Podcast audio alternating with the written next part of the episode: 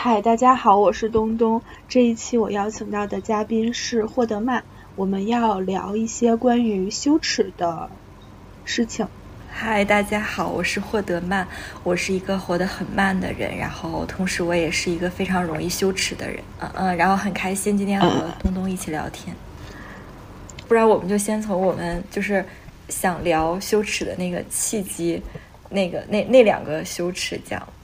就是，就当时是我们在哪儿？哦，我在那个微信阅读上，我看到你说的那个用手机壳的那个羞耻，然后我就说，我立马想到的就是我有拍照片的羞耻。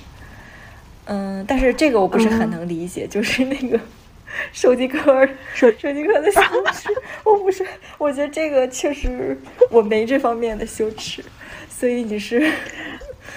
我先我先说说分享一下为什么会大半夜的发这条动态。好，就是可能可能是当天下午发生了什么让我感到很羞耻的事情。嗯。然后我晚上就在不是晚上是半夜十二点多就在微信阅读上搜那个羞耻相关的书。嗯。然后我就看到了一本，然后他就说了什么各种羞耻的事情。嗯。我就想到。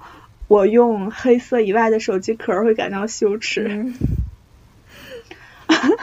我觉得 就是用用那些，比如说呃各种图案的，或者是各种呃比较看起来张扬或者是花里胡哨的那种手机壳，我感到羞耻，是因为会让我有一种不安全感，就是没有办法隐藏自己的不安全感，好像把自己就像。穿衣服一样，就是我穿衣服也喜欢穿那种，比如说黑白灰这种隐藏自己的，不，对对对，不那么显眼的，对，所以我就是想把自己隐藏起来，然后用这种颜色的手机壳，黑色的手机壳，纯黑的手机壳，也是让我觉得我好像能隐藏自己，虽然说我看不到这个手机壳，但是我能感受到它。哦，我也是。我觉得，我觉得那个你你和那个穿衣服类比起来，我是有点理解了。就是我总是想隐没在人群里，对，不要注意到我，注意到我。可是，在很亲密的关系中，我又很害怕被忽略。就是在人群中我可以埋没，但是在亲密关系中我不可以被埋没。你有没有这种矛盾？哦，就是我觉得有，就是在亲密关系或者是。呃，家人、朋友，包括就是恋爱，我希望，我希望你们理解我，然后关注我，然后看得到，不要忽视我。对，嗯，但是在外面的话，我就希望把自己隐藏起来，这样我就觉得有安全感。嗯，是的，嗯。然后你你提到了一个拍照片羞耻。嗯，我拍照片羞耻，就是，嗯，我不知道你是不是特别爱拍照片的人，反正我是特别爱拍照片。呃，我指的不是说就是那个拍人像，就是别人拍我，然后我摆姿势被别人拍的那种拍照片。我就是特别喜欢记录日常中的那些小碎片、小细节。嗯，就是今天晚上的夕阳，然后今天早上的早餐，然后或者我今天拿到了一个特别有意义的什么东西，我也会拍下来。或者我今天中午吃了什么饭，我也特别想要和我喜欢的人分享。嗯，但是这这种时候我就是特别羞耻，就是我我我就是会习惯性的环顾一下四周，然后看看有没有人在看到我，然后然然后我还会把我的那个手机屏幕调暗，然后装作在玩手机的样子拍拍，就是我面前的饭呀或者什么其他的，拍天空呀什么的，就是嗯，可能也并没有人看我吧，但是我会下意识的这样，就是我特别害怕被别人说。就是他在拍照片呀什么的。除了吃饭的时候，你在外面，比如说拍天空什么的，你也是会下意识的看有没有人在，会的，注意到你在拍。会的，就是以前我们就是那个呃春天的时候，那个天津的那个海棠，就是大概是四五月份前后的时候，天津的那个海棠花是特别好看的，嗯。呃，呃就是那个时候，然后我们就是高校里面就总是有特别特别多的这个海棠树嘛，然后然后就是每年春天，啊，我就是特别想去拍那些海棠花，然后我又觉得羞耻，然后我就有一次是大早上六点钟起来，就趁着校园里一个人都没有的时候，自己出去拍海棠花，然后。然后我就回来，然后因为如果有人的话，我就会非常遮遮掩掩，就是我会没有办法大大方方的举着手机拍照，然后我我就拍不尽兴，所以我就大早起来，然后去拍那个，然后我觉得挺有病的，就是你为了躲避人群，然后特意错开了那个时间，对对，哎，那如果你你你看到。比如说你在拍海棠花的时候，其他人也在拍，然后这也会让你感到羞耻吗？嗯呃，那个人要多到一定的量，就是可能二十个人以上吧，就是这一群人，就是大大大多数人都在拍的时候，我就不会觉得羞耻了。可是如果就一两个人拍，我也没有办法拍。哦。那你，嗯，你是害怕，就是你拍的时候，你是害怕他们说你什么呢？是，比如说这这有什么好拍的，还是其他的什么？就是，哎，怎么说？就是说，嗯，我特别害怕那种人，就是会说你吃饭不好好吃，就顾着拍照，然后你那个，嗯。就是你不能好好享受这个真实的事物，然后用然后来拍照，就是我很害怕这种说法。嗯，就是说只顾着拍照，对对对，没有办法好好的。呃，之前有人这么说过你吗？还是你听到过有人这么批判过别人？那个，我觉得就是我经常听到这么说的人，就是我爸。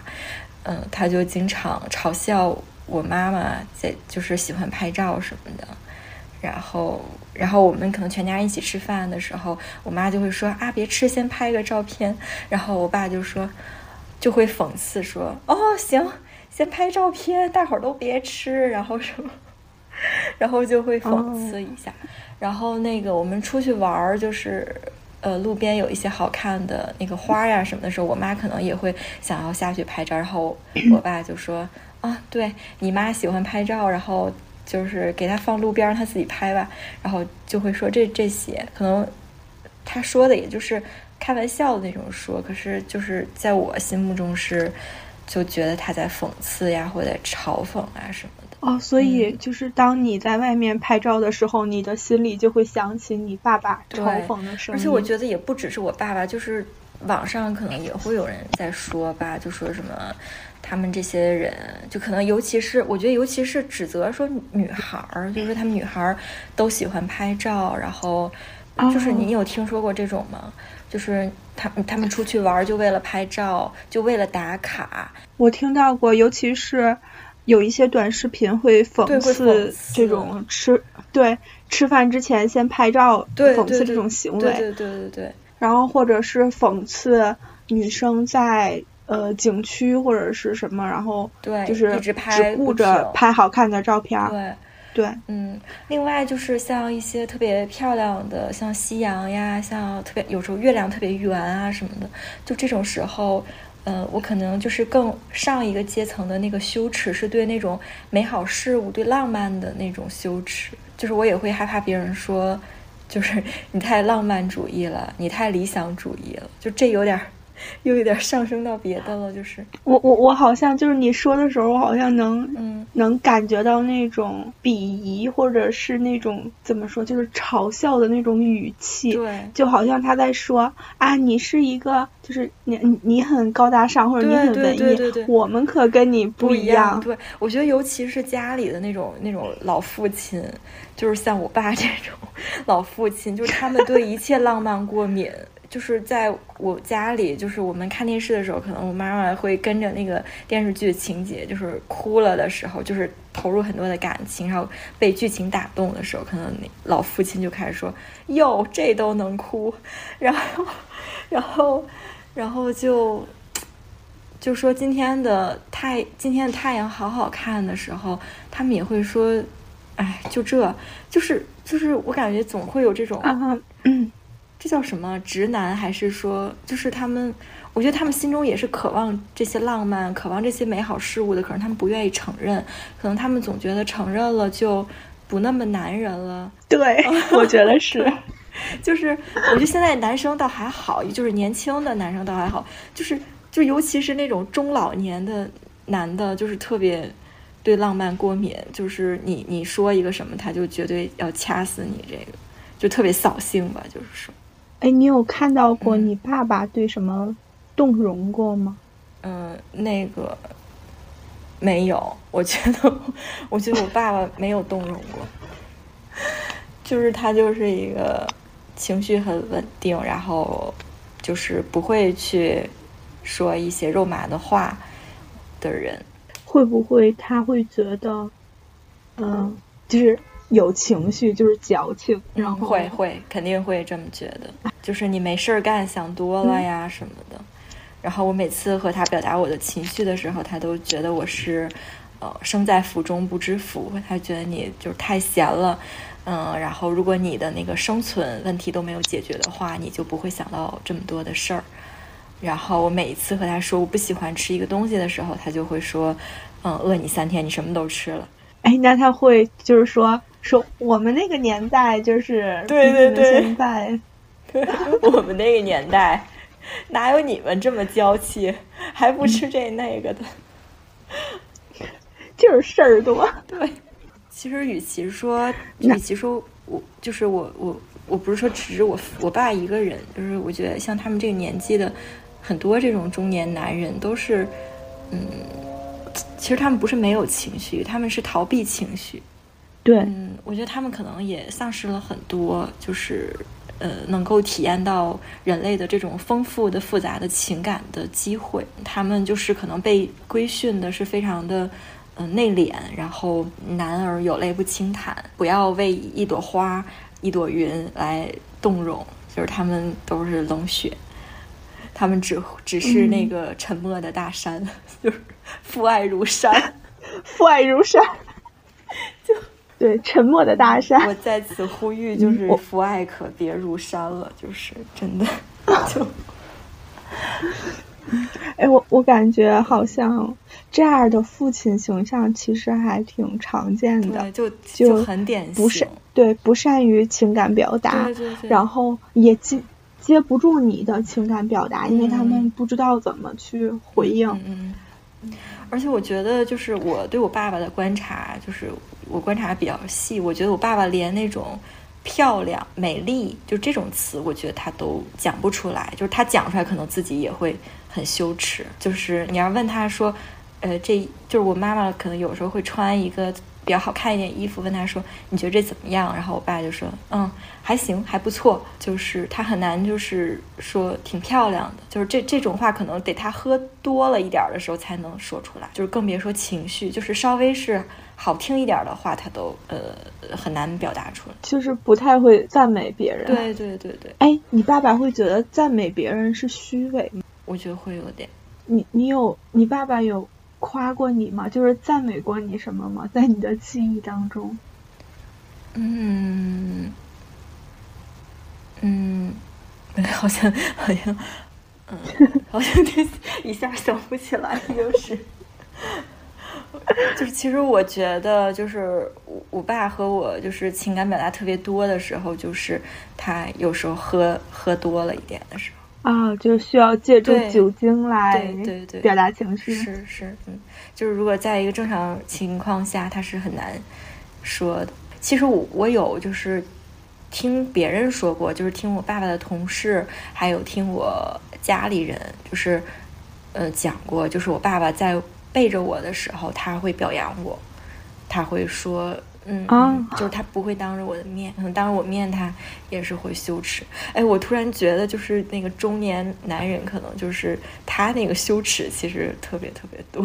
哎，对，可能是，就是他把他的羞耻，然后再传递给你。对对对对，他嗯，他用这种影响到我了。对，可能他觉得这件事儿羞耻，然后他就在在你或者是。妈妈那么做的时候就嘲讽你们，因为他他会觉得这样就是羞耻的。所以我也带入了这个视角，然后因为。在我心目中，可能我爸爸是一个，就是我和他接触非常非常非常非常亲密的一个人。他在我心目中也是一个，嗯，就是别管我们之间可能也有一些矛盾呀什么，但是在我心目中，可能我父母还是非常有权威的人，或者说我是非常非常信任他们的，所以我会把他们的观点投射到社会的大多数人的身上，嗯，尤其是我也会投射到就是像和他们年龄相仿的这个人身上。哦，就是就是你你很你很信任父母，然后你会把他们当成权威，所以父母说的话在你看来就是真理，就是所有人都会这么想，然后我就会在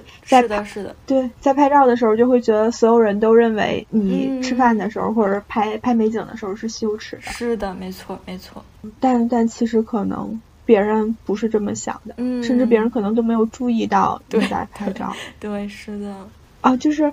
你你是会观察爸爸是吗？就是，嗯，是我我非常喜欢观察别人。呃，在家庭里，可能我观察我自己的爸爸妈妈，然后就是在坐地铁的时候，我可能也会观察路人。所以这个，我觉得观察别人是我的一个兴趣爱好，也成为了我的一个习惯。所以我是非常非常想要了解他们嘛。你你都观察什么呀？就是怎就是观察他们做什么事儿。或者是对对，我我会观察他们做什么事情，我会观察他们的习惯。其实我也说不上来，就是我从很小的时候就会观察了，然后我会很敏感的去迎合他们啊，就是像比如说，我举一个小的例子，就是说，嗯，我现在的话就是在家里，就是换衣服，我可能都不会关我卧室的门子。在我长大的过程中，就是我有听到我父母，我观察到我父母说。他长大了，他不需要我们了的这种表达，所以我会觉得让他们这样感觉，他们会感到很难过。所以我还是在他们面前尽量的去做一个小朋友。就是我换衣服的时候不关门也是这样。就是我觉得我换衣服的时候不关门，就代表了我还没有那个性别的界限。虽然我 现在已经老大不小了，但是我总是觉得我关了那个门，好像就嗯，好像好像就隔开了和他们的距离一样。哇塞！就是我会，你你想要迎合或者是讨好父母，是不想让他们觉得说，天呐，嗯，就就感觉可可能这只是一件小事，但可能你会做无数个这样的小事。嗯，对对对，是的，就是我觉得我观察父母也是为了迎合他们。你的这种迎合，呃，有让父母对你非常满意，或者是呃让父母很开心吗？还是说，还还是说，就是也也还是达不到父母的那个要求？好像，嗯，我觉得肯定是达不到父母的要求的。就是可能就是因为你刚刚说的，就是我的那些小的付出，可能在我父母看来其实是没什么用的。就他们可能对我的要求。还是就是让我当一个好的小孩儿吧，就是小的时候成绩好，长大了尽早的结婚生孩子，然后有一个稳定的工作。我觉得其实他们对我的要求就是这些，但是其实我做不到这些，我只能从一些 歪门邪道上来来那个来爱来表达我的爱，就是就是。就是我们其实确实是不对等的，这其实这也是我们矛盾的一个原因。就是在我看来，其实我对我父母的付出已经是不是不是没有的，可是我父在在父母眼里，可能嗯，他们希望那个好小孩是符合他们对对小小孩的要求的，就是他们还是希望孩子能够听他们的话，然后按照他们规划的道路走。我觉得这些可能比就是付出什么对他们来说更更更更孝顺。嗯，可能他们希望你的，呃，付出是赶紧结婚，然后稳定下来，对，就没必要在那儿付出，就没必要在那儿那个换换衣服不关门了，就就没必要搞那些事儿。就这些，可能他们感知不到，或者是觉得，对对，哪有哪有结婚重要呢？但但我觉得，好像你的，呃，拍照羞耻，更多的是。呃，心里住了一个爸爸，然后这个爸爸，爸爸，爸爸把他的羞耻投射给你，然后就是每天在我身边围了好多爸爸，就，哎，你有想过就是怎么克服掉这个羞耻，或者是尝试一些方法改善它吗？呃，我觉得呃，没有，就是就是我这个，就是我每一次把我的手机调亮，然后呃肆无忌惮就想去拍照，就是我每次鼓鼓起那样的勇气，我都呃没迈出第一步，就我还是还是不敢。就让爸爸先暂时在你的心里发生。对。呃，那你有没有就是你刚刚说的那个拍那个手机壳的羞耻，你有没有说，呃，有稍微克服一点点，还是说，嗯，算了，我不管，我不克服。对，我也，我觉得这也没什么可克服的。就，对我就用就是用纯色的或者是黑色的，我觉得这个其实对我影响不大，只不过就是，嗯，我会就是我看到很好看的手机壳，我也会很想买，然后。那我就不买，因为我知道我不会用，我就用黑色的。哎，那你如果就是自己在家里用呢？就是你买完了之后自己就在家里用？不，我不想，我不想，就是不想换。好吧，我觉得很麻烦。嗯，好。那那你穿衣服呢？就是如果说你就比较习惯穿黑白灰的话，你有没有说想要换一个风格？就是这个你有没有想要克服，或者说是嗯，算了，不需要。我没有想过要克服，就是穿衣服什么的。对，我喜欢黑白灰，然后，然后，哎，其实我特别想染一个粉色的头发，嗯，但但我会很担心，就是那个粉色掉色，或者是就是很伤害头发。你竟然担心这个？你的担心也太 太太小了。我会感觉染一个粉色的头发好像。就是显得这个人很很张扬，然后很自信的样子。可是你能就是承受得了吗？就是如果说你拿手机壳都不行的话，我我在想会不会等我到某个阶段之后，嗯，我刚才说你的那个担心也太小了。就是如我我也想染粉头发，但是我的担心是可能会被我父母给扫地出门呀，然后会。所所以我觉得，就是我们两个羞耻其实是不一样的，是吗？来源对，嗯，我觉得你的羞耻更多的是来源于害怕被别人评价。对对对，我主要害尤其是父母的，主要害怕我爸。但但我的羞耻可能和外界的评价，或者是父母的这种干涉束缚。嗯，没有太大的关系，可能父母也会说，就是你染粉头发怎么怎么样，但我可能不会管，就是我喜欢我就染了。哦，可是，可是还就是你会，就是你会觉得他们不开心吗？然后，然后让他不开心，你就会觉得很难过，是吗？呃，我觉得在这种问题上，比如说我染粉头发，他们不开心，我其实不会太内疚，因为我觉得。染什么头发是我自己的事情，嗯嗯，就是其实你们是没有必要干涉我的，嗯，但如果是其他的事情，就是这件事情太小了，是吧？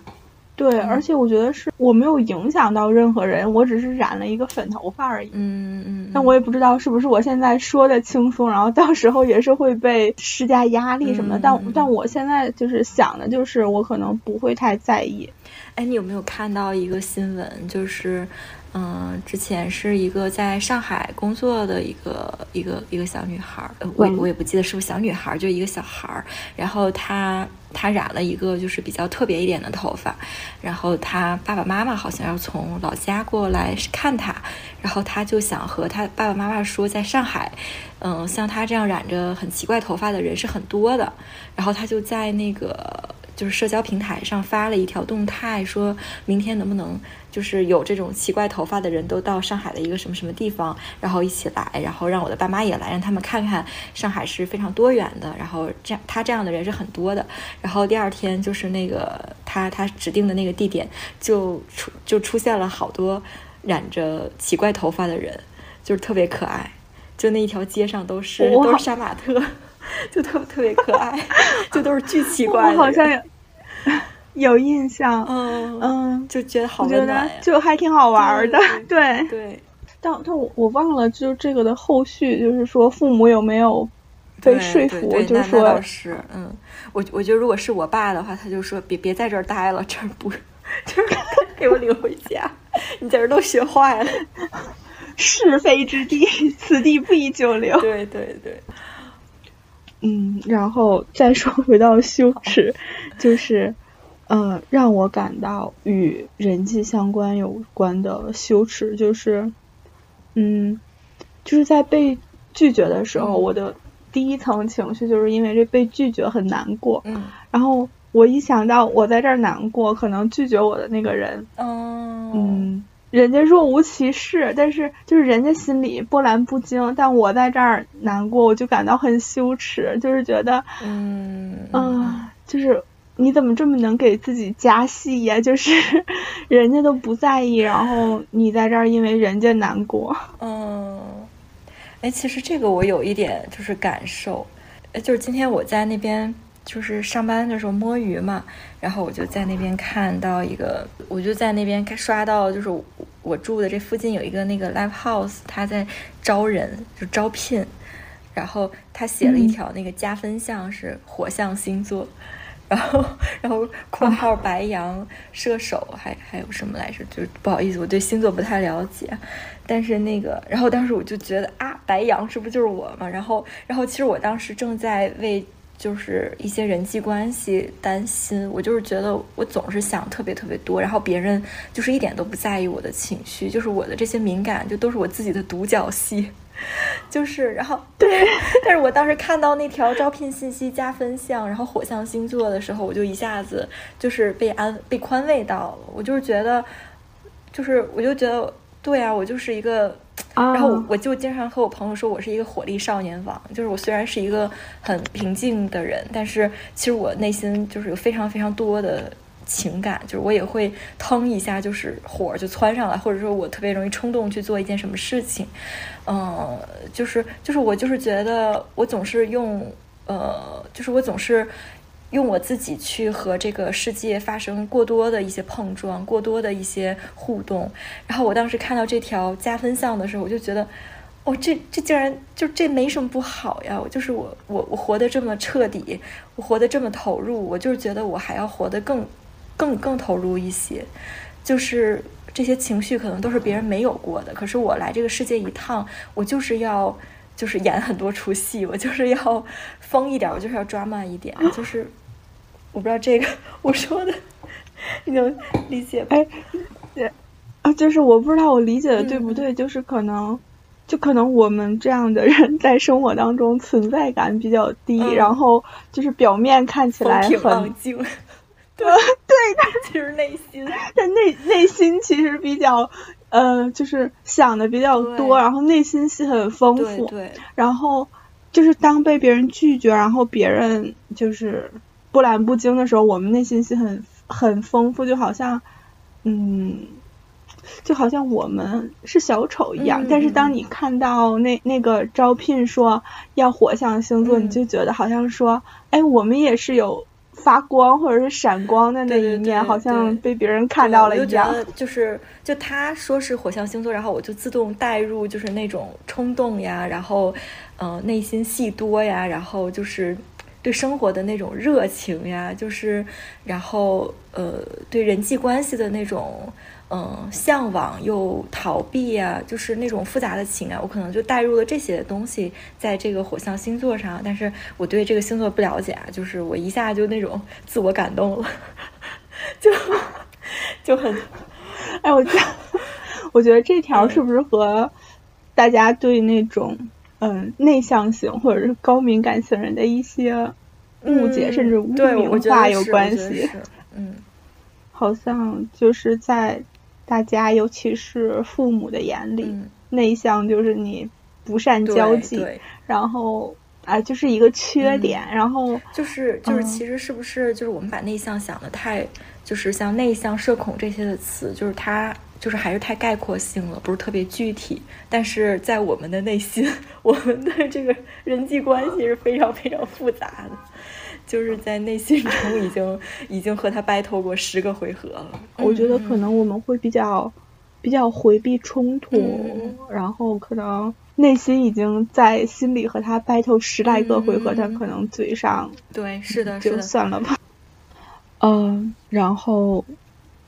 哦，然后你的，你说你爱吃羞耻。嗯，那个爱吃羞耻，就是我不想太多说了，就是因为这个应该也是和我爸有关系，就就就他总是觉得那，就是他总是就是不不不仅是我爸呀，就是我爸妈还有我家里人可能都会觉得，就是就会用那种你太馋了来评价一个人，所以我也是觉得，嗯。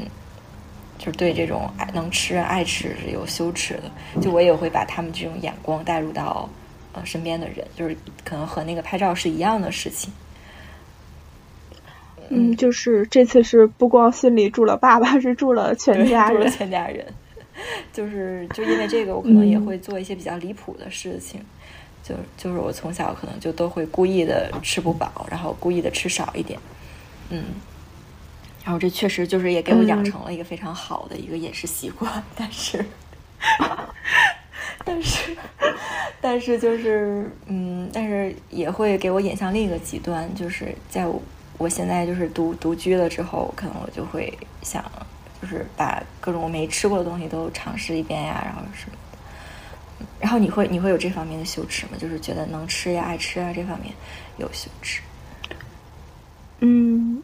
我不太会，但但我可能不太会，呃，我会有另一个问题，就是我会通过食物来安慰我的情绪，然后就会形成一个情绪性进食的问题。嗯嗯，其实你原来说的，就是我原来听你的播客，我特别有共鸣的一点是，你说你可你用那个吃东西缓解头疼，对，然后你说那个是特别有效的。其实，其实我也是，我我觉得吃东西就是缓解我的头疼，也是特别有效的。所以我当时就觉得，嗯，特特别能理解你说的。嗯，对，但我其实一直特别抗拒这件事儿，因为我觉得这样不健康。然后直到最最近，我才我才意识到，就是说，幸好还有吃东西这件事儿能真的有效的缓解我的头疼，而。对，而不是说什么都就是什什么都缓解不了，就是幸好还还有吃东西这样的一件事，要不然就真的是感觉就只能忍着了。嗯，是的。嗯，你现在头疼还很严重吗？或者说很频繁吗？嗯，现在我睡得比较好，就头疼就呃基本上缓解了。那还挺好的。嗯，我头疼其实也挺严重的，就是很频繁。你是偏？偏头痛吗？是什么引起？对，偏头痛，我会就是眼睛也不太舒服，然后头也不太舒服。我可能有，就是一年中可能有大多半的时间可能都是不太舒服。我也不知道是什么引起的，可能是没睡好还是什么。就是，但是我也不是特别在意了。我们怎么活得这么难了？就是不 光要面对一些外界的评价或者是什么，然后自己生理上还要承受一定的痛苦。好难。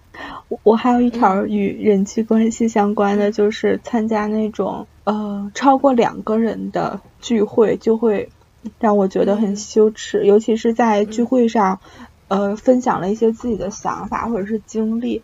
然后事后我会觉得有一种过度自我暴露的那种羞耻感，就可能在那个环境当中，我还我还没有感觉到很有安全感，但我就看氛围到那儿了，然后大家都分享，我也跟着分享。其实其实我还没有准备好，然后事后我就会很后悔自己分享的那些内容。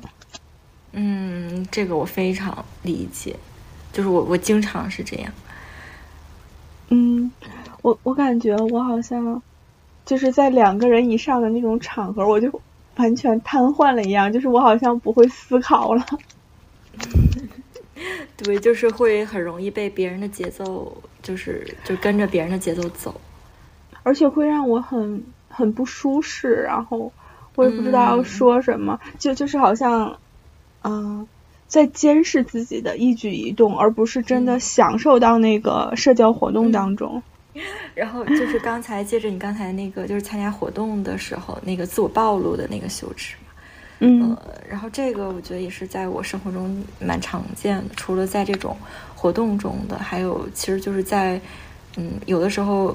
和同事之间聊天的时候，然后我我就是可能也会随着大家聊天的那个节奏，我就会觉得哎有点走心了，然后我就也就我特别就容易走心，然后开始讲我特别细微的一些想法，然后然后晚上睡觉前就在那边想，哎呦天呐，我同事都是都是那大直男，我跟他们说这些干嘛呀？然后我就就就羞耻的不行，然后。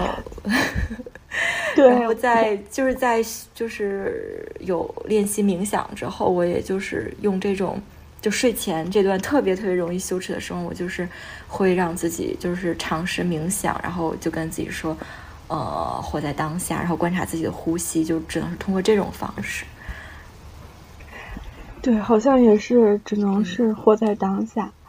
嗯，对，而且就是嗯，在很多人相处的时候。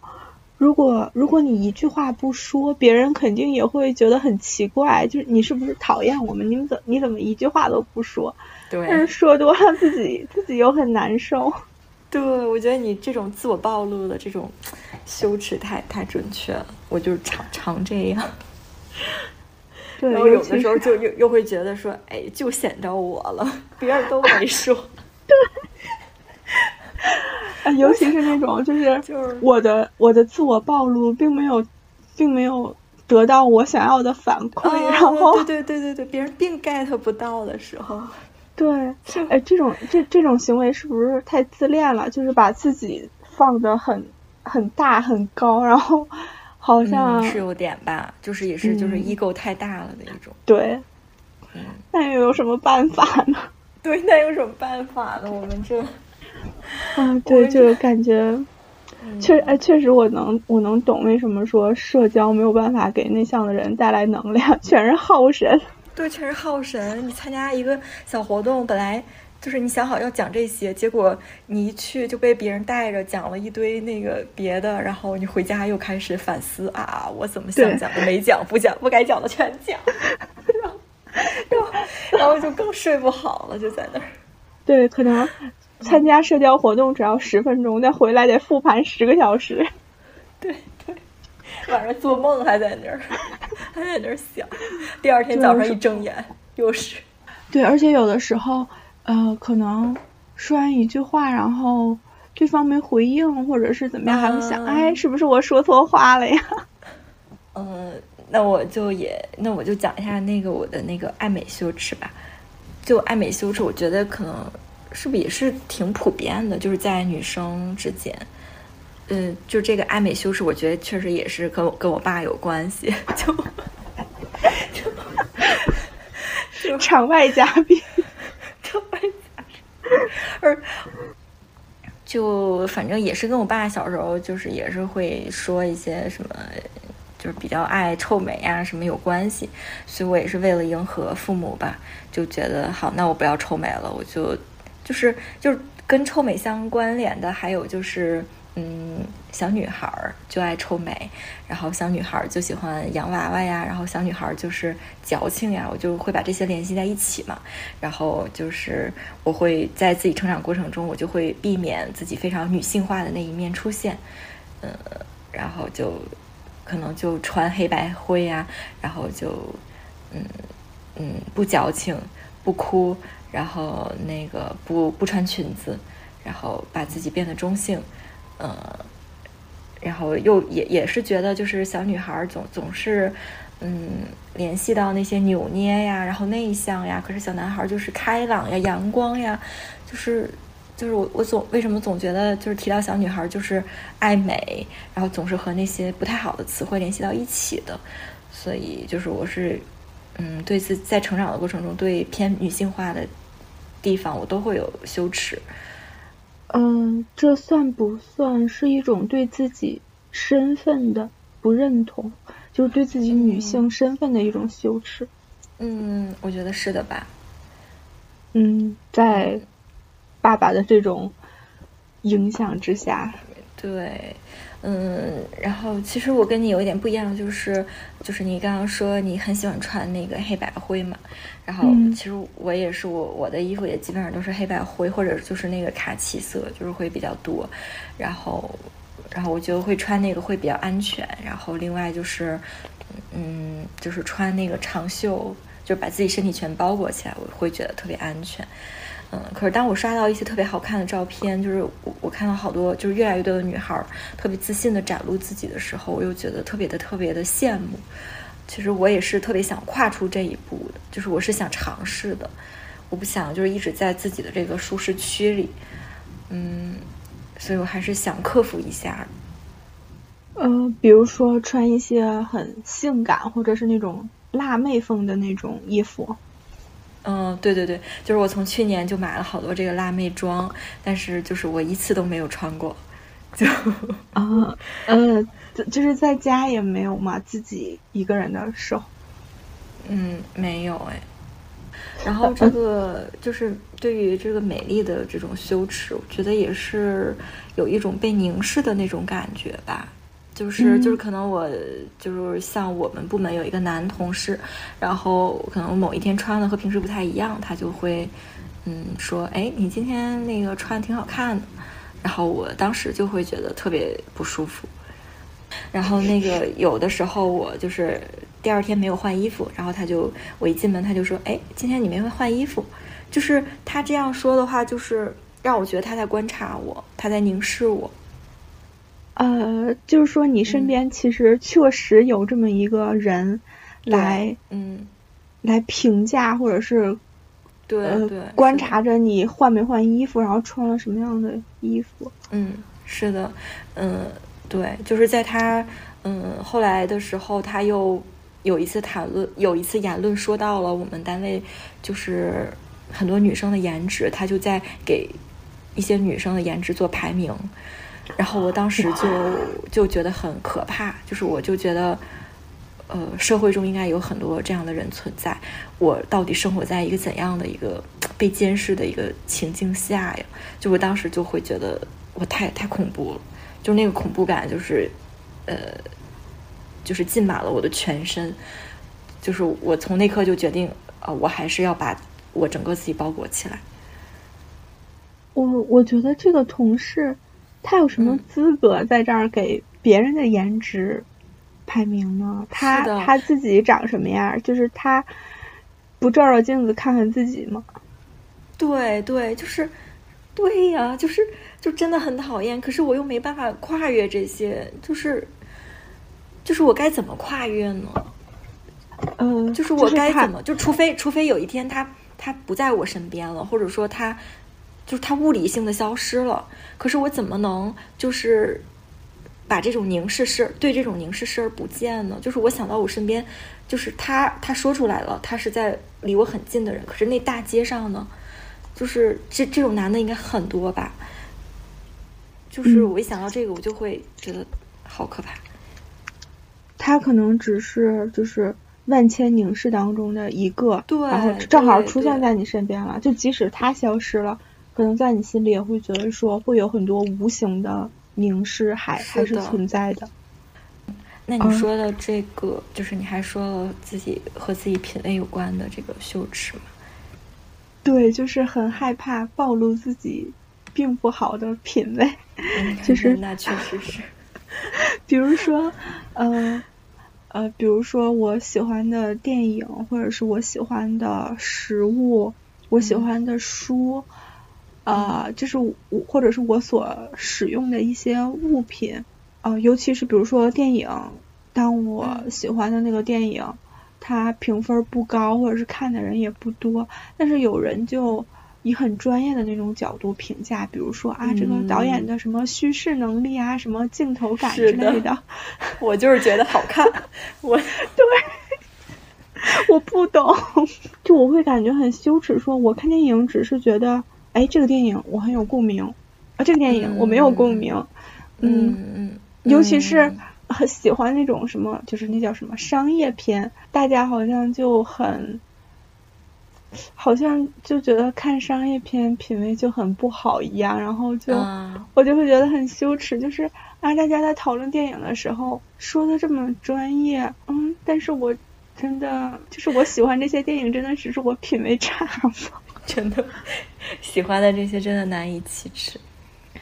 对，然后还有比如说吃的，嗯，别人推荐的什么什么什么好吃的。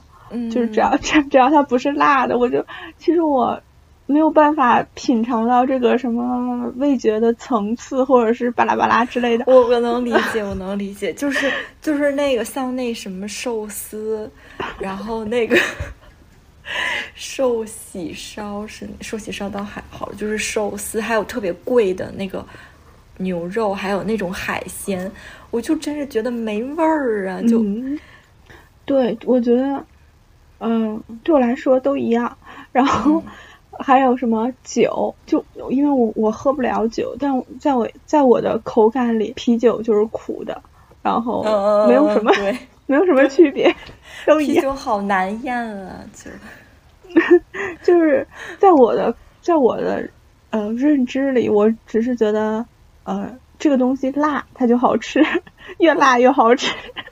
你这个 你好厉害。然后就是就是我我会有一种感觉山猪吃不来细糠的羞耻，反正我就感觉，嗯，可能我的品味也确实如此了吧。我就就是我特别爱搜罗那些呃就是辣的呀什么，就是一些很重口味的东西。但是这样就感觉好像你这个人很不精致。嗯。我和我觉得我和你那个就是吃东西的那个取向可能还是有点像，就是就是虽然我不是特别能吃辣，但是我确实也是喜欢吃比较有味道一点的那种，就是我完全是那个呃就是就是越贵的东西我就越是吃不出来，就是那个好吃，就是那个鹅肝呀什么那个，还有什么就是西餐厅，然后还有那个 嗯日料。嗯，然后还有那个海鲜，就是我我就是最最不想最不爱吃的，就 就我我就是喜欢吃那个那个烧饼里脊、大饼鸡蛋，然后那个麻辣烫、麻辣香锅，然后还有那个，就是我今天晚上吃的那个香河肉饼，就 是我就爱吃这些，还有那个黄，还有那个黄焖鸡。嗯，还有 还有牛肉板面，就是就把这些什么，反正我就爱吃这些东西。牛肉板面，我对这个没什么好羞耻的，我觉得这多省钱呀！就哎，笑死了，就是把什么日料、鹅肝，然后喝牛肉板面，对 对。然后，然后我上个月我第一次吃那个鹅肝，就是就实在是就是我差点吐了，就是 就是太就是觉得太腻了。就而且有的东西它又贵，然后分量还对对，就是那个海鲜，难道吃的不是那个蘸料的味道吗？对，笑死我了。然后就是那个电影，就是我也是有自己比较喜欢的那个类型。其实我自己比较喜欢电影，就是那种没什么跌宕起伏的电影，就是就是特别平淡的那种电影。就就是这，我对这个也是有一点点那个羞耻。然后我就是特别喜欢失之愈合的那个，就是那种淡淡的那种电影。哦，我对这个确实，对我对这个也是有一点羞耻。就是尤其是我觉得，在我心情不好或者有压力的时候，我就只爱看那种无脑爽片儿，就是嗯，没有什么内涵，然后就看着开心就完了。哦，对，是。我我知道那些就是什么有种你爱我，然后什么 不是，我知道那些，我我我也挺爱看的那种的。就是我我原来上学的时候，我们我们学校是周二下午就是是一个全校的公休，公休就是周二下午就不安排任何的课，然后嗯，然后图书馆也关了，然后那个。然后当时周二下午也是给我自己的一个休息日嘛，我就特别喜欢看那种，就是特别特别爽的那种国产的电影，就是喜剧国产电影，就是可能可能我现在有点看不了了，就是会觉得就是性别上会有一些就是不舒服的地儿，但是原来我就没这些性别意识的时候，就觉得哎那还挺好笑的，就是无脑，然后笑一笑，嗯。而且，就我发现很多人都有自己喜欢的导演，或者是哦，我没有，哦，我也没有，就就感觉，嗯，就什么都行，就是没有什么特别喜欢的人。可能可能我的我的天赋点不在电影和美食上，就感觉，嗯，就对我来说，可能都一样，就是可能像很很专业的或者是很高深的电影，我反倒看不懂。比如说之前的那个有一个电影，好像叫《禁闭岛》，呃，那个莱昂纳多、小李子演的，哦哦哦哦，我就没有看懂。哦，我也会，我也会，就是我经常就是看完一个电影，我就不知道讲的是什么，就 对，所以然后然后还不好意思跟别人说没看懂。我我我 我想起之前看那个《千与千寻》，就是哦，呃，直到看完了我才我还我都没有搞懂这个名字是这个名字的断句是什么，就我以为是千与千寻是两个人，没想到是千。与谦逊哦，这个你要是这你不说我也不知道。就是看好多人对这个电影就呃很受他的感染或者怎样，然后我就嗯嗯啊这什么意思啊我都没有懂哎。然后就是正好对应到你的文艺羞耻。对对对，嗯，就是可能我在刚刚认识一个人的时候，他问我。你喜欢平时喜欢干什么？然后我就说，我平时就喜欢看看书，然后喝喝咖啡，然后那个听听音乐，看看电影。然后他就说：“哦，文艺女青年呀。”然后，然后，然后我就觉得，其实我不知道，就是我我特我其实特别想拉住他和他解释。我说：“你知道这些对我意味着什么吗？”其实这些事情，就是我并不是装出来的，而是这些事情它。切切实实的改变了我的生活。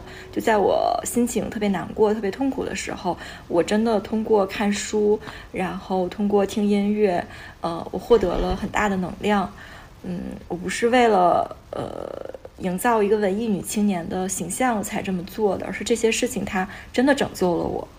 嗯，我特别想让别人理解到这一点，可是好像就是对文艺就是越来越污名化了。可能有一些就是就是我觉得可能是有一些男文艺青年，就是就是比较那个，就是污名化的这个词儿，然后就就，然后另外就是我觉得就是文艺它就是太高太高深了嘛，然后可能可能我们日常生活中喜欢看书啊喜欢听音乐的人还是比较少，所以就大家就觉得你。嗯，太那个，太装了。而且我我特别害怕有一，就是我害我害怕别人考我，就比如说，当我对当我说我喜欢看书的时候，嗯，你最喜欢看什么书啊？你喜欢看什么类型的书？我害怕别人以为我是一个，就就是一年看一百本书，然后看各种类型的书，然后什么学富，就是我。就是说，当我说我喜欢看书的时候，可能，可能就是不代表说我看很多很多很多，一年看一百本书或者是什么都懂，只是说我在没事儿的时候可能会有这个阅读的习惯而已。对对对对对，就是阅读习惯，就是就是它跟打游戏一样嘛，就是也，并不要想的那么那个什么。对，然后可能我。我也不是说每每每个领域都涉猎一下，我可能也就是有自己喜欢的类型。对对对对对。哎，我突然想到一个，就是我之前相亲的时候，我总是会跟就是相亲的那个对象说，那个他问我喜欢什么，我说我喜欢看书，然后就是总会就是对方就会问说你喜欢看什么类型的书？呃呃，我说我比较喜欢看那个女权相关的书，然后这个相亲就结束了。就就你可以，你也可以用这个。就我看一下，哦，原来是一个女权的文艺青年，文艺女青年。然后别人可能就哎，这这 hold 不住，hold 不住，算了算了。就是当你说你喜欢喝咖啡的时候，你会有那种，你会有那种心理吗？就是觉得自己应该懂，就是所有，就就是那种，就自己应该懂所有关于咖啡的东西，然后让自己太太有了。有的，我就是买了这个咖啡相关的书，我还买了一套这个手冲的工具，我就觉得我必须得弄懂这个事情。然后，嗯，你你是真的好奇，然后想要弄懂，还是说有这个心理包袱要促使着你去弄懂？嗯，我觉得两方面都有。嗯，就是我，我最开始喝咖啡，其实。其实也是因为就是网上有很多那种网红呀，然后就是 UP 主呀，他们博主呀，他们都在喝咖啡嘛。然后我觉得其实这也是一种模仿吧，我觉得，我觉得这也是一种模仿。然后你就就看到人家那喝咖啡，就觉得哎挺挺美的，然后你就我就也跟着喝。但是我觉得你最终把这个习惯是不是真的延续下去，还是得看你是不是真的能喝。嗯，然后我就是慢慢的就是我一开始可能也是就不知道自己喜欢喝什么类型，然后慢慢的我就觉得我看书的时候就是，呃，只要有一点咖啡，我就会一直闻到那个香味嘛，然后我就特别能沉浸进去。嗯，我觉得这是我喜欢喝咖啡的一个点。然后后来我就是这个喝咖啡引发的这个羞耻，嗯，特别大的时候就是。我家附近就是总有那个咖啡市集，然后我就去咖啡市集的时候，因为咖啡市集它都是涉及到一些，就有的时候还是那种手冲手冲咖啡市集，然后我都不知道该怎么点单，我都不知道我要我要喝什么呀，然后它各种什么豆子，然后我都不懂，然后我就特别就是我去那个市集逛一圈，我就是不好意思点。然后我就觉得好羞耻啊，我都不懂。然后我就回家来之后，我就从网上下单了这些书呀什么的，我就觉得要弄懂。可是我买了之后也并没有看，就觉得哎无所谓了，就喝咖啡也没有必要弄懂什么的。呃，我我觉得可能相比喝咖啡，我更喜欢咖啡店的那种氛围，就是虽然说有很多人，但是大家互不打扰，互不干扰。对对，嗯，然后现在网上不就是经常说那个当气氛组嘛？啊，我就是气氛组。对，我觉得就是就是这种话也会加深我的羞耻。就是他说啊，又去当气氛组了，我就觉得这是一个嘲讽的话，然后我就没有办法正视这个。嗯嗯。但是我去的那家咖啡店，就是上次我们一起去的那家，就那里面全是气氛组。我觉得那个，啊，对，就觉得那个那特别好。对，就就是特别喜欢那种，就是位置特别特别多的，我就觉得没什么包袱。但是就是有那种特别逼仄空间的，就一两个座位的，就觉得啊，好难受。对，呃，就有的那种咖啡店，可能别人都在聊天或者什么，但你你就你自己在那儿拿着电脑，那我就待不下去，就感觉我好像是另类。嗯嗯，然后关于我的与自己表现或者是种种行为相关的羞耻，我觉得这个可能是对我来说程度比较深的羞耻，尤其是比如说录播课，然后呃写公众号之类的。就是，尤其是当提到说内容创作的时候，我会觉得很羞耻，会觉得说，啊，就千万不要这么说，因为我会感觉啊，我是在内容创作吗？就这就就就这些，就就也能叫内容创作吗？嗯，就感觉好像，嗯，我不我不配这样的，我我配不上这个内容创作这四个字。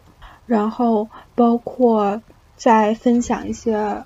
呃，关于缓解焦虑或者是什么其他的一些东西的时候，我就会感觉哇塞，好羞耻。呃，一方面是这些分享会暴露一些我自己的经历，我的想法，然后还有一部分我会觉得说我并不是专业的人士，嗯，那我说的这个有信有说服力吗？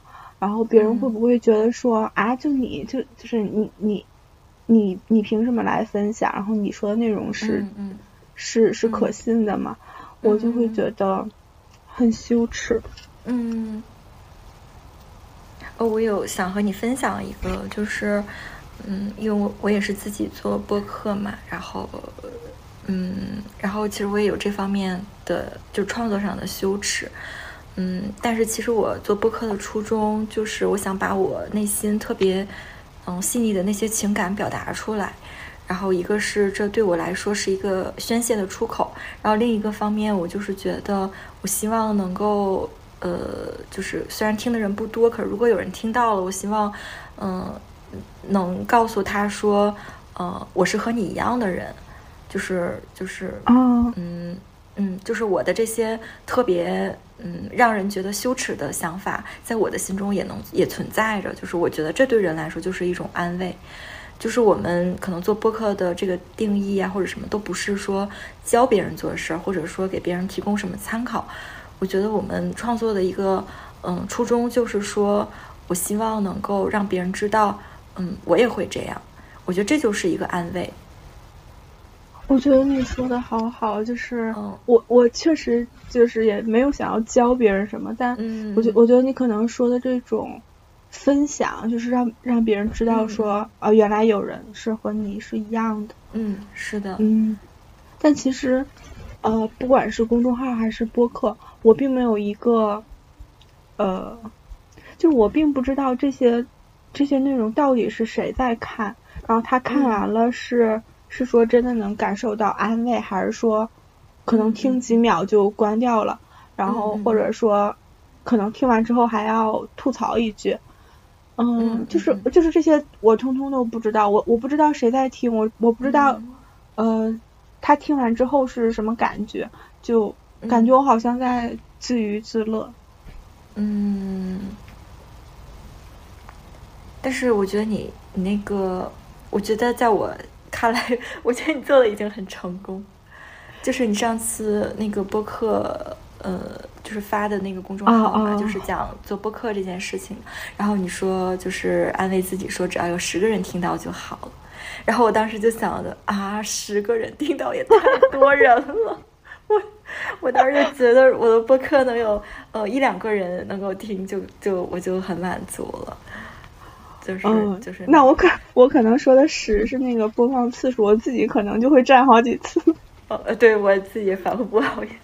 对，嗯，反正我觉得也是，嗯，就是我不知道你，就是反正我自己就是播客呀，还是写东西也好，就是我总是觉得我我写完了，我这个事情就结束了，就不太在意那个，就是别人有没有，嗯，那个那个什么有没有回应啊，或者有没有听到。就我做完这件事情，我就觉得挺挺满足的。如果是在有人听到的话，就是，呃嗯，意外之喜，对，意外之喜了，就 就是，嗯。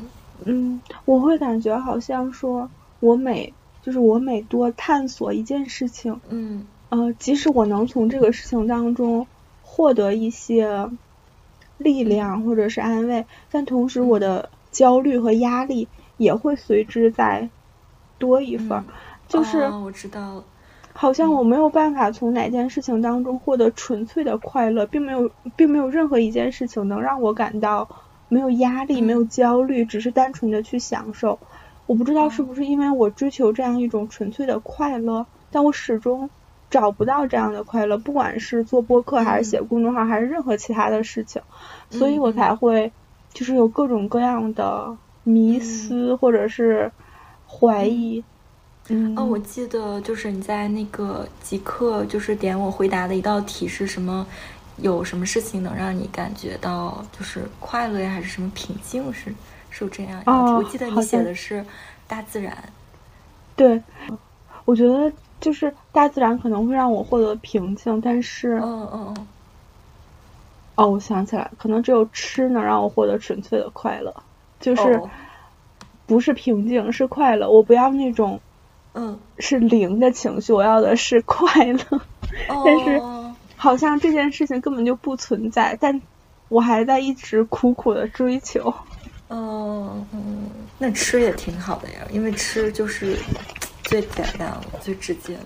对，然后可能确实是哦，幸好还有吃，还有食物能安慰我。哦，是哎，吃好伟大呀！我不再羞耻了。嗯，然后还有就是，嗯，高三的时候吃那种，就是我妈非让我吃的那种忘不了。你高三的时候吃过吗？就是那个小绿皮儿的。我我我好像没有吃过忘不了，但是我当时听一个笑话，就是吃完这个忘不了之后，你就会疑神疑鬼，说自己到底吃没吃，然后就 就就就。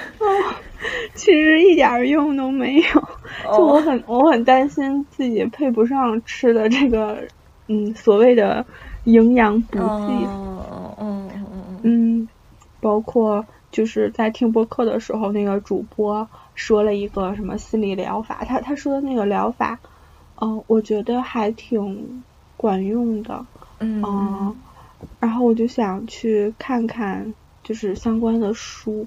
然后查半截，那个搜索引擎还在加载，答案还在加载呢，我就感觉到啊，好羞耻，就想啊，就是你又不是专业的，你看这干嘛呀？你能看懂吗？嗯，然后你就没看了吗？对，然后我就搜索答案就出来了，然后我也没仔细看，我就关掉了。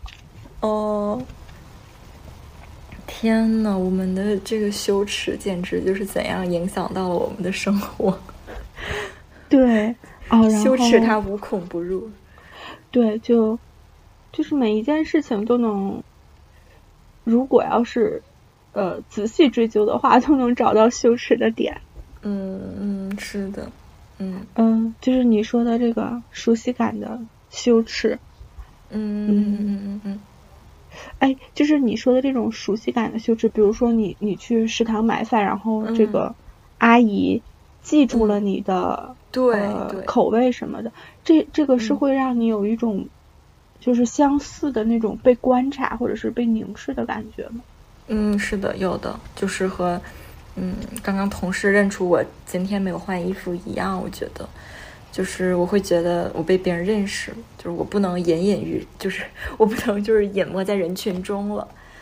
嗯，我觉得这和我喜欢观察别人也有关系。就因为我喜欢观察别人，所以我就总觉得别人有别人在观察我。哦，这个点有意思，就是 当你观察别人的时候，你就会觉得所有人都和你一样。是的，而且我甚至有那种就是。就是偷听、偷看屁，我我我觉得啊，就是就是我在地铁上，就是会竖起耳朵听旁边的人在讲什么。哦，我想起我之前有一次那个打车，然后我当时，呃，就在我上车的时候，后座已经坐了一个男生，我我坐在那个前排，然后我一上车我就戴上耳机开始放歌，然后还把窗户摇下来了，因为透透气，然后我我就隐隐约约听到后面说。既然我们已经分手了，这个孩子还留着他有什么意义？然后我就我就感觉有八卦，我就赶紧把歌关了，然后把那个窗户摇上了，我就听了一路他打电话。我我有的时候也是 听到有什么故事，我就会把那个耳机里放的东西再停掉。嗯，呃，就是豆瓣还有一个小组叫什么？我们都爱偷听。哦，真的。哎，我之前听那个，嗯，八分还是听什么，就是听一个播客的时候，你知不知道那个，呃，有一个马马马华的作家叫李子苏，他他写的，他写了一本书叫《流俗地》。啊，我好像没有听过。哦，嗯，反正就是这个作，她是一个女性作家，在就是马来西亚的一个女性作家，然后她之前就是在。讲自己的这个创作历程的时候，她说：“嗯，她自己有一个习惯，就是在地铁上，就是观察别人，然后她就把这些细小的人物放到自己的创作中。呃，然后就是她就他说他当时说的是，就是在公共交通上的时候，他哪有时间就是刷手机啊？他就是一直忙着在观察别人。然后我当时就我当时就哎，我也有当作家的这种。”哎，真的呀，就是 就是特别能观察别人。就就你观察别人的时候，你是你有恶意吗？嗯，我觉得没有吧。我我自己是觉得没有的。但我觉得可能别人就是有些人在观察你的时候，就可能也是没有恶意的。哦，是哎，哦，是的。嗯，是的，所以就是大家都是观察，然后被观察。嗯，是的，这也没什么大不了。嗯，然后还有请假，请请假羞耻。我我觉得就是感到请假羞耻的时候，是不是说明这个假确实是不好请啊？没有，真的没有，我们假很好请。对，就是我我在准备的时候，我有有写到嘛，就是我请的这个假并不是事假，也并不是病假，我请的是那个调休假，就是说周末我加班了一天，然后我工作日调休掉这一天，就其实这一天是我应得的，嗯，但是在这种单位里，他设置就是即使这种假期，他也设置了层层的流程，就是你要找你的嗯小领导签字，再找上一层的领导签字。然后你也要写清理由。就是其实这些签字还有这些制度上的要求，对于打工人来说都是无形的障碍。他虽然没有任何人在卡你，就是可能领导也都是说呃没问题，可是这些障碍本身对于打工人来说就是一种无形的评判。嗯，我觉得我就是觉得我这个人就是巨在意他人的评价，就是我特别害怕别人觉得我不敬业，或者我特别害怕别人觉得你嗯。有有任何一个小点做的不够，我总是想做的特别超过，然后来让别人说你这人可真不错。啊，你想获得别人好的评价？对对，我就是特别想获得别人好的评价，哪怕一个路人，哪怕和我毫无关系的人，我就是。哎，我感觉就是你你在意别人评价，是不是也和父母有关？就可能最开始是呃父母在评价你，然后。把他们的观念传递给你，嗯，我觉得是的，以及这种，呃，由家长还有老师管制的早恋，然后引起了你的恋爱羞耻。嗯，对，没错，没错，嗯，你说太对了。嗯，就就就我总是觉得那个我爸妈这样要求我，所以社会上这些人都是像他们一样。然后后来，其实我才知道，一个是关注你的人并不多，一个是。嗯，可能很多的爸妈，就是也不会像我爸妈管的这么多，他们其实也是很宽松的。就你小的时候，父母是会干涉你，或者是管你管的很多，是吗？嗯，是比较多的，就是，呃，我不知道我的这个讨好讨好型人格会这么的严重，就是就是讨好我父母，然后后来又又讨好。身边的人，这种我也不知道我这个为什么会这么严重。就哦，我觉得可能确实是受父母，然后就是我们长期生活在这样的环境当中，然后耳濡目染，就慢慢的就形成了这样的现在的样子。是的，嗯。而且我发现，嗯，是你的羞耻很大一部分可能是来自于父母，就是通过你刚才各种描述，我觉得。有的羞耻上，有的羞耻是阻止你去尝试，然后去去行动。比如说，你会因为穿性感的衣服感到羞耻，你就不会那么做。但有的羞耻其实是让你学习更多，比如说去买一些关于咖啡的书，可能是促进你进步了。就是这些羞耻也会让你，就是可能父母父母对你的影响，除了让你感到羞耻之外，还让你去。讨好他们，嗯嗯，是。然后，然后可能过度在意他人的评价，嗯是，嗯，然后就是就是与我就是我我我的羞耻可能更多的是来自于我父母的原因，原生家庭的问题。然后我觉得，我觉得你的羞耻可能更多的是对自己的那种，嗯，对，不自信，还是说，就是你总是有一种我不配获得。然后我不值得的，我觉得那种感觉，一方面是不自信，我我不配，我不值得。然后另一方面是，我觉得是会受到之前的不好的经历的影响。然后还有就是，我会有，就是我会不管做什么事情，可能都会有一种深深的自我怀疑，嗯，怀疑就是怀疑我自己本身存在的价值，就是嗯。只是，只是我作为一个人存在的价值，我可能都会偶尔感到怀疑，然后包括各种，嗯，在做事情的时候的自我怀疑，我能不能做成啊？我做的怎么样啊？我感觉我可能是更多的，就是针对自己，然后我可能就是这种羞耻，就会让我时常想要躲起来，就只剩我自己，就其他人就，嗯，就就是谁都不要联系，然后和谁都。就只剩我自己就好。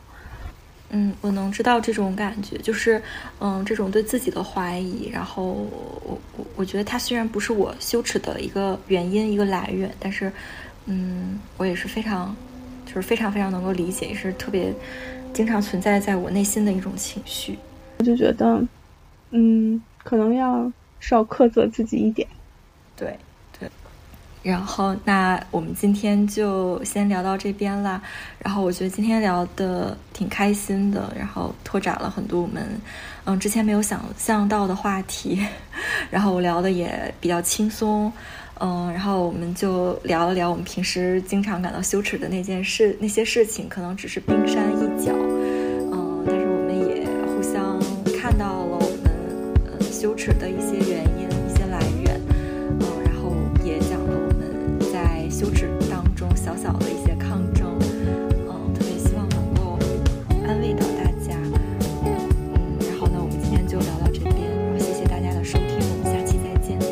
我我我也觉得聊得很开心，尤其是一些呃羞耻的想法、羞耻的事情说出来之后，好像有一种说破无毒的感觉，就是当他真的说出来了，好像就没有那么羞耻了。